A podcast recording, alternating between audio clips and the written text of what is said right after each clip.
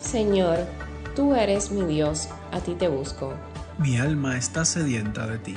Mientras te preparas para la misa, el Señor se acerca, te encuentra, se pone delante de ti y con sus manos en tus oídos te dice, Efeta.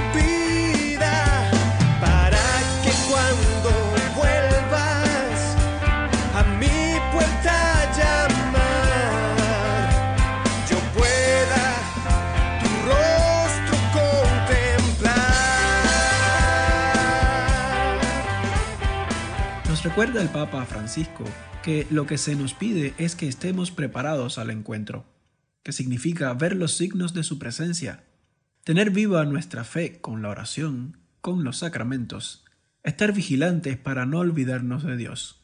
La vida de los cristianos dormidos es una vida triste. Ciertamente, cuando nos vamos a encontrar con una persona muy importante para nosotros, nos tomamos el tiempo de prepararnos para el encuentro Dedicamos tiempo para elegir la ropa, el lugar y en ocasiones hasta el perfume. Implícitamente, con esa preparación, lo que buscamos es causar buena impresión. ¿Y a Jesús? ¿También le queremos causar buena impresión? Él no se fija en la ropa, en el calzado o en los maquillajes. Jesús mira el vestido de las buenas obras, ese que no pasa jamás de moda ni se daña. ¿Tomas el tiempo de preparar ese vestido? ¿Tomas el tiempo de preparar tu encuentro con Jesús? Esta preparación nadie la puede hacer por ti. Solo tú puedes adornar tu vida con las buenas obras que quieres presentar a Jesús. Te invito a pedir perdón en la misa de hoy por las veces que has descuidado la práctica de las buenas obras y a hacer el firme propósito de preparar en lo adelante tu encuentro con Jesús.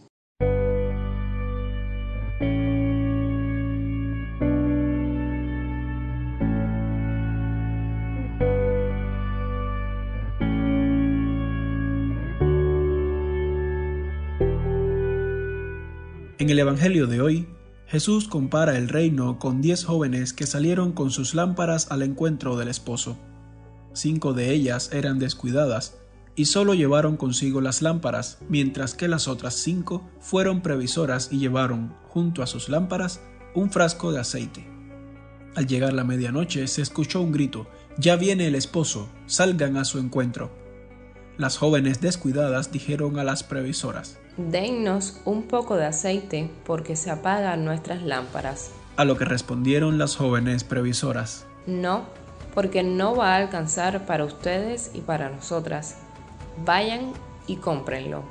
Mientras las jóvenes iban a comprar el aceite, llegó el esposo y solo las previsoras pudieron entrar al banquete de bodas. Cuando regresaron las descuidadas y llamaron a la puerta, el novio les respondió que no las conocía. Y Jesús concluyó su relato diciendo, Estén preparados, porque no saben ni el día ni la hora.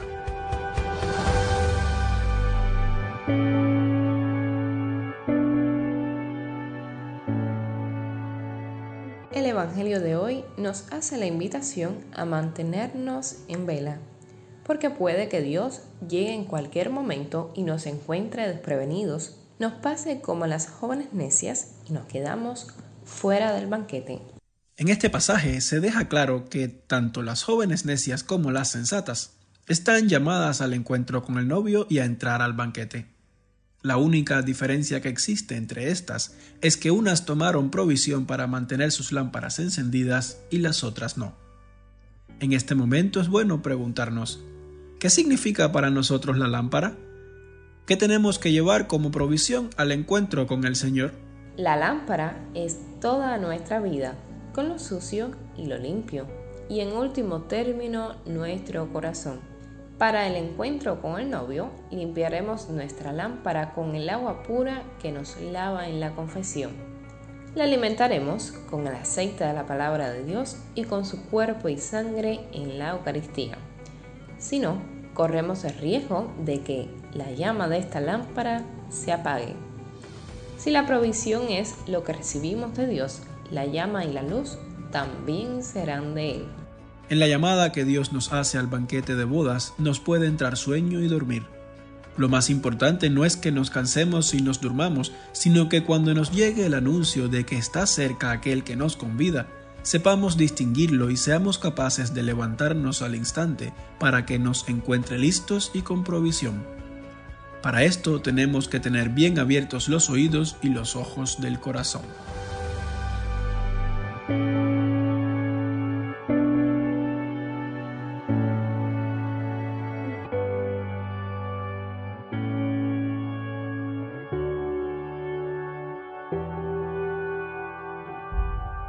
En la Eucaristía de hoy, presenta a Jesús tu lámpara y pídele su gracia para mantenerla siempre encendida.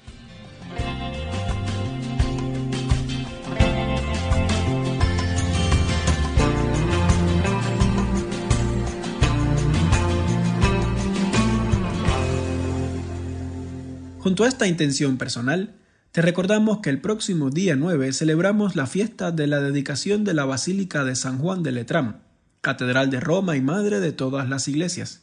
Y el día 10 recordamos la memoria de San León Magno, Papa y Doctor de la Iglesia. Le rogamos para que nuestra fe esté siempre anclada en la tradición. Unimos a nuestras súplicas la intención de oración del Papa para este mes, para que el progreso de la robótica y de la inteligencia artificial esté siempre al servicio del ser humano Presentemos todo esto a Dios Padre con la oración de la Iglesia hoy.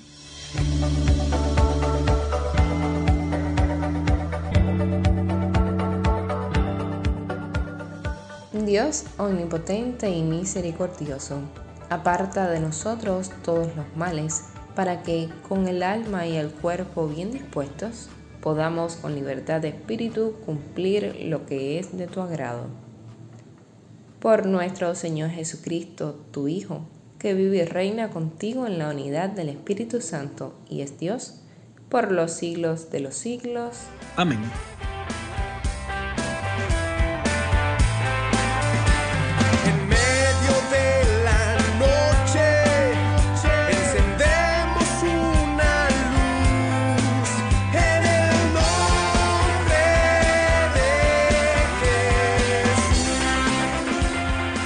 Con el deseo de tener siempre el corazón preparado al encuentro con Jesús, celebremos la Eucaristía de hoy. Y recuerda al Papa Francisco que dice que un corazón sin brújula es un peligro público. Y que la brújula del cristiano es Cristo crucificado. Que en Él y su palabra siempre encuentres tu senda. Con el tema Mi lámpara encendida interpretado por Tesalónica, nos despedimos hasta el próximo domingo. Dios te bendiga.